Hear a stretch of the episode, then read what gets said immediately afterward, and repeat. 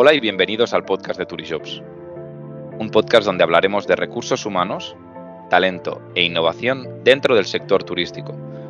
Soy Xavi Izcorbe, CRO de Turijobs, y hoy tenemos como invitada a Paloma Arias Perero, directora de Personas y Cultura en Four Seasons Madrid. Bienvenida, Paloma. Muchas gracias, Javier. Encantada de estar aquí. Igualmente, oye, no sé si has tenido la oportunidad de escuchar algún episodio de nuestro podcast, pero siempre empezamos con la misma pregunta. Y es una pregunta que a mí me gusta muchísimo porque me permite también entender ¿no? Eh, mucho mejor al invitado, que es que nos cuentes tu historia, Paloma. Pues eh, la verdad es que yo llego a los recursos humanos un poco por azar. Vale. Porque eh, yo estudié Derecho con el objetivo de hacer una carrera diplomática. Y cuando estaba en plenas oposiciones, mi padre se jubiló, mis padres eran de, Salamanca, yo no podía continuar estudiando y me puse a buscar trabajo. Y después de un proceso larguísimo, larguísimo, empecé a trabajar con Marsan Spencer, que es un, era una empresa británica que acababa de abrir aquí en, en Madrid. Y claro, había tres áreas. Eh, el área que llamaban comercial, que era la operación, el área de personal o el área financiero. Y cuando me, preguntaron qué quieres hacer, pues qué va a ser. Pues el área de personal, ¿no? Yo que venía sin ninguna experiencia. Sin embargo, me enseñaron tan sumamente bien. Eh, era una, empresa muy avanzada para la época. Eh, estamos hablando del año 95 ya, o sea que ha corrido el tiempo y lo que nos enseñaban eran muchos temas de liderazgo, de gestión de personas, de cuidado del empleado. Y eh, me dieron la posibilidad de hacer, trabajar en la operación y de hecho seis años de los siete yo realmente no estuve en recursos humanos. Estuve dirigiendo unidades y tiendas y un proyecto de lencería, bueno, hice de todo. Pero cuando se va, cuando anuncian la marcha Marsan Spencer, yo dije, no, de todo esto, ¿qué es lo que más me ha gustado? Lo que me lo he pasado fenomenal es cuando estaba con personas, gestionando personas, ayudando personas, por lo que fuera. Y es por lo que hago un máster en recursos humanos. Y, mi siguiente paso, pues ya a partir de ahí, eh, que ya es en el año 2002, eh, eh, ya me dedico a las personas. Y he tenido oportunidades, he tenido oportunidades de volver otra vez a la operación, pero nunca he querido. Yo, yo disfruto con todo lo que hago, con el aprendizaje, esto es continuo y, bueno, pues eh, me encanta tener mi carrera en recursos humanos.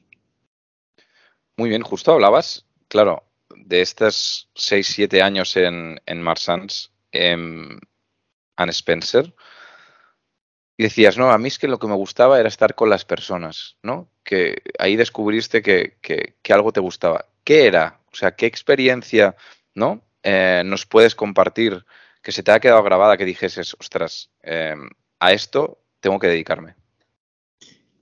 Pues eh, la primera de todas fue eh, llegar a incorporarme a una empresa en la que tuve que empezar a hacer trabajo desde abajo. Es decir, tuve primero que demostrar que podía saber vender, que podía después dar un paso más arriba y ser una supervisora del equipo y, para, eh, y después eh, quedarme como, como manager.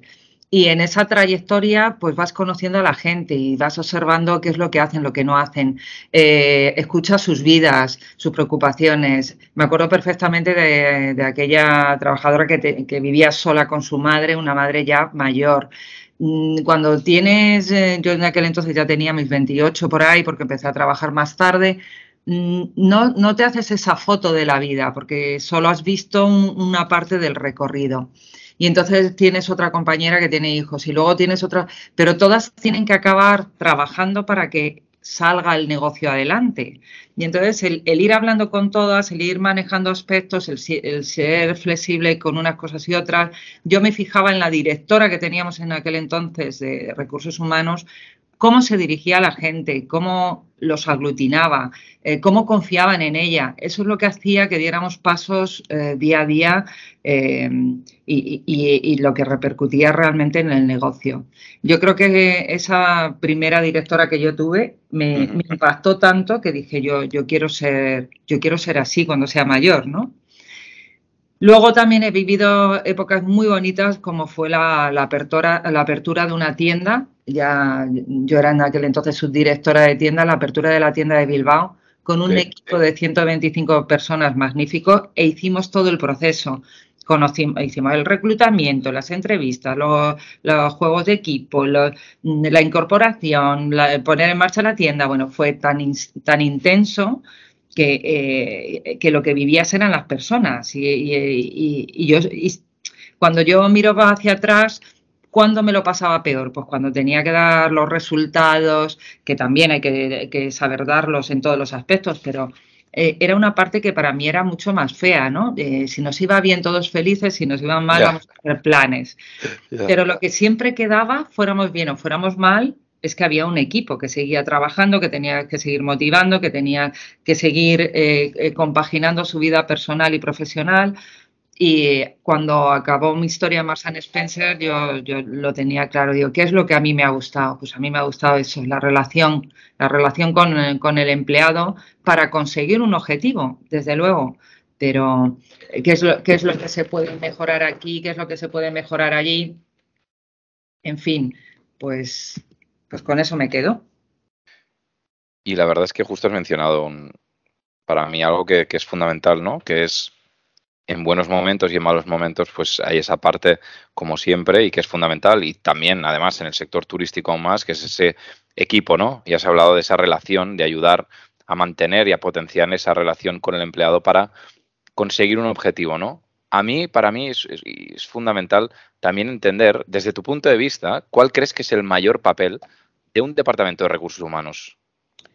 Pues mira, aunque para mí la verdad es que el departamento de recursos humanos, sea grande o pequeño, da bastante coherencia al objetivo de negocio aunque no lo pensemos así, aunque nos estén todo el día pidiendo eh, ser más analíticos y los ROI, todo eso es muy importante y por supuesto hay que darlo, sobre todo cuando estamos en compañías internacionales.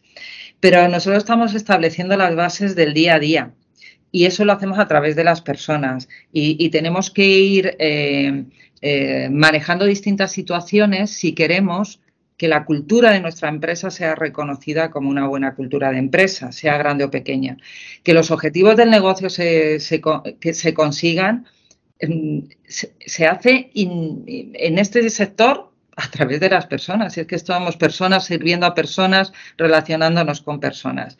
Entonces, yo creo que desde aquí se da mucha coherencia a todo. Se establecen unas políticas de base, eh, em, ayudamos eh, en, la selección de los equipos, en el crecimiento, en las promociones, en el desarrollo, todo dentro del marco de lo que quiere una compañía, en este caso es Four Seasons, con una cultura muy marcada, y, yo creo que ayudamos a facilitar que, todo eso eh, se lleva a cabo de una manera mucho más natural y más divertida, ¿no?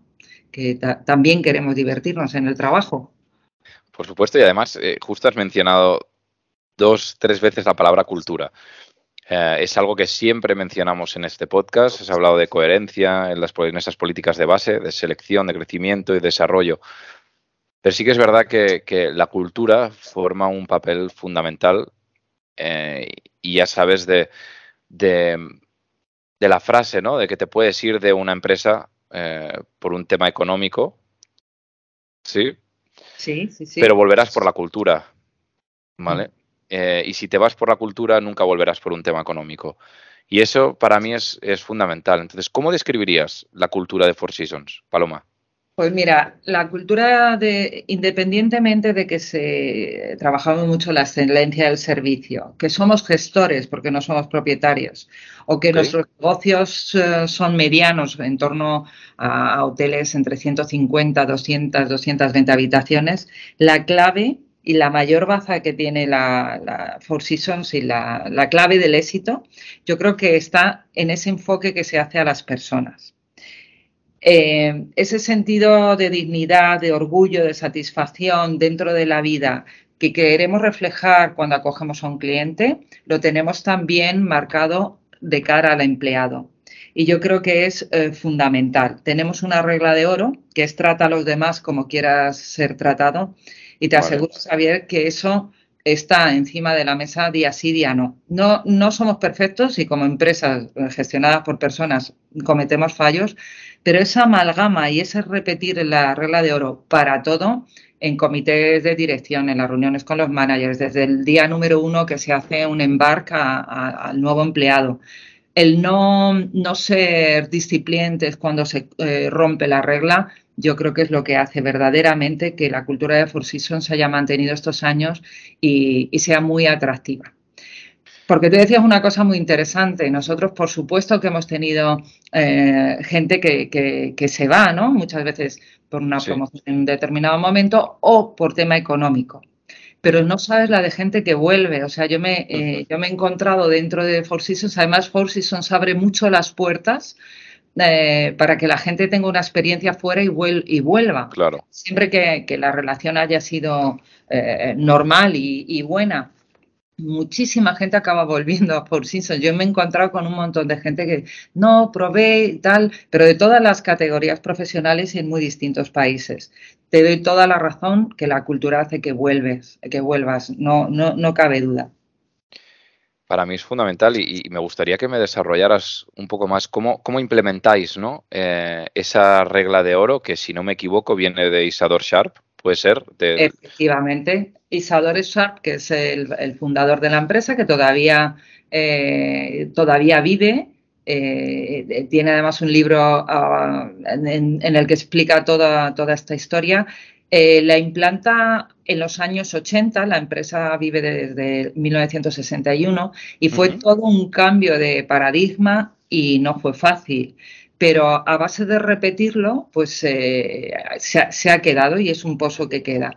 Y se hace a través de, mm, desde el inicio, desde que tú seleccionas a una persona, eh, ya tienes en mente la, regla de oro de cómo recibes, cómo la recibes, cómo le dices que sí o que no, eh, pasando por el primer día que te incorporas a la empresa, hay una serie de, bienvenida a la inducción que se llama, que se llama uh en la que ya se está hablando, el primer vídeo que se le pone es sobre la cultura. Y se habla eh, ahí, se habla en las reuniones, eh, en los briefings que tienen los departamentos, en todo el área de reconocimiento que tenemos, en fin, yo creo que también llega un momento que no solo es cómo lo reflejas, sino cómo lo vives. Y si tú tienes un colectivo eh, que, vive, que, vive acorde al principio, bueno, pues mm. podrás tener una excepción, porque ya he dicho que no somos perfectos, pero como sabes que la mayor parte del eh, negocio se, fundamenta en la regla, es como, como, se mantiene. O sea, más que el que dices, eh, es el que haces, ¿no?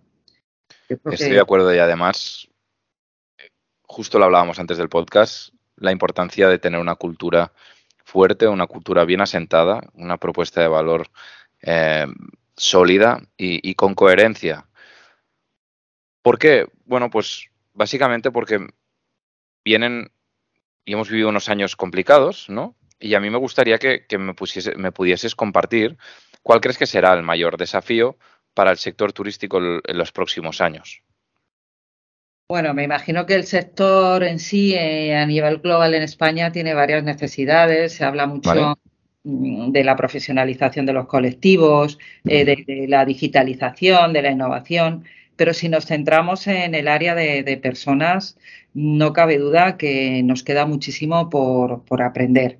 Em, lo hablábamos antes de la entrevista y para mí fue, es clave eh, ir aprendiendo, ir eh, reciclándonos como empresas y como equipos, porque eh, cada vez hay menos candidatos, cada vez hay menos candidatos formados que eligen este sector para trabajar y ahora ya no es, como decíamos antes, ya no es la empresa la que tiene 200 candidatos y quiere elegir A o y B. No, es que son los candidatos los que están mirándonos para ver qué es lo que hacemos por dentro. Yo creo que eso va a ser un reto adaptarnos todos a estas nuevas necesidades de también de generaciones muy nuevas, de generaciones eh, un poco más mayores a lo mejor, pero que han pasado una pandemia, que ya eh, todas las horas, este cambio de turnos y todo eso ya no les parece tan atractivos. Entonces tenemos que empezar a configurar políticas a, nivel interno que, que de verdad marquen la diferencia con otros sectores. Y de momento nos falta mucho camino por recorrer. Y, creo que también aquí hace falta un poquito más eh, de flexibilidad eh, en todos los, los, sentidos. Y la flexibilidad para mí no es poder trabajar 12 horas al día, ni muchísimo menos.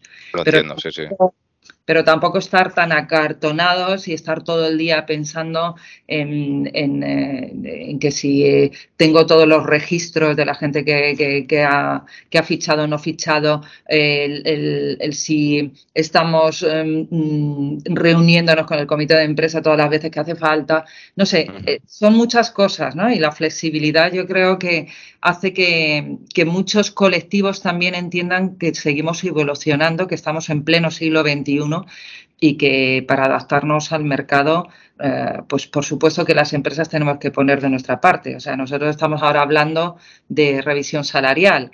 Mm, somos el único hotel en Madrid que hemos subido un 3% y todavía no tenemos convenio colectivo, pero junto a eso, eh, eh, pues, pues claro, necesitamos también otra serie, otra serie de, de, aceptaciones ¿no? a nivel lo que es el, el, mercado laboral.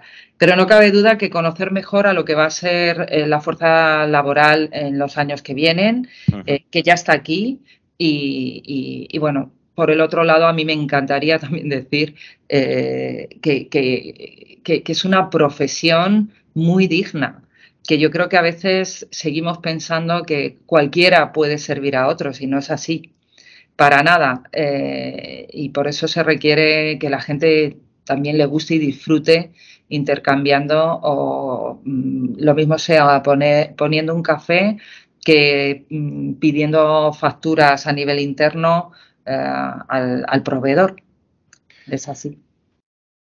La verdad es que me ayuda muchísimo que justo menciones esto, porque me gustaría que pudieses compartir, ¿no? Has hablado de, justo lo que hablamos, ¿no? De ese cambio de mercado laboral de company driven a candidate driven, de cómo el candidato ahora escoge, de la falta de este, de este candidato. Entonces me gustaría que justo ahora lo has dicho, ¿no? De, lo bonito que es este sector, de lo bonito que es esa vocación de servicio, ¿no? Y que no todo el mundo la tiene.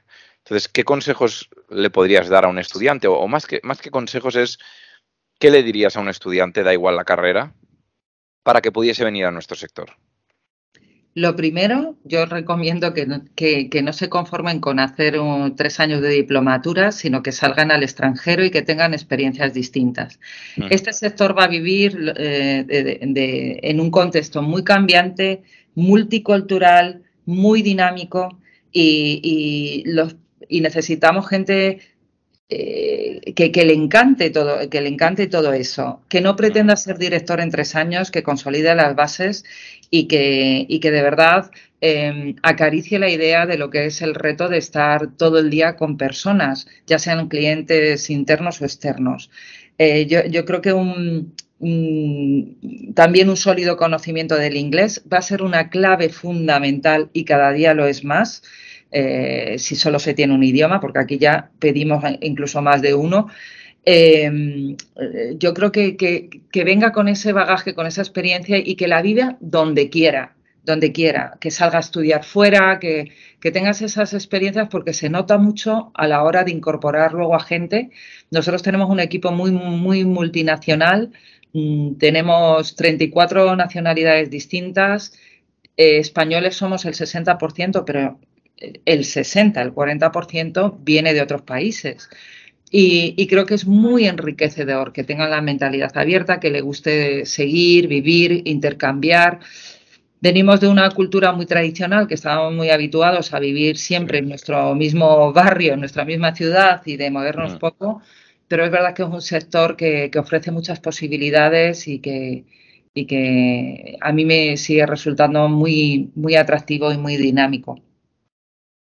A mí también, la verdad que me apasiona y, por eso me gustaría también, tú imagínate que ahora ese candidato, estás ha decidido, pues mira, voy a Turijobs, aplico a las ofertas que tiene, que tiene Four Seasons ahora mismo eh, publicadas y lo llamáis para una entrevista. ¿Qué tres consejos le darías antes de ir a la entrevista? El primero de ellos que sea, que sea el mismo, porque uno de los factores que nosotros tenemos eh, es el BU. Para nosotros es fundamental. Nosotros estamos con la gente que de verdad sean ellos. No pretendemos tener autómatas, ¿no? Y entonces que sean ellos mismos, porque si no coinciden las dos partes, lo mismo me da que esté mintiéndose el candidato que, al final no va a salir. Entonces, que sea el mismo que como quiera.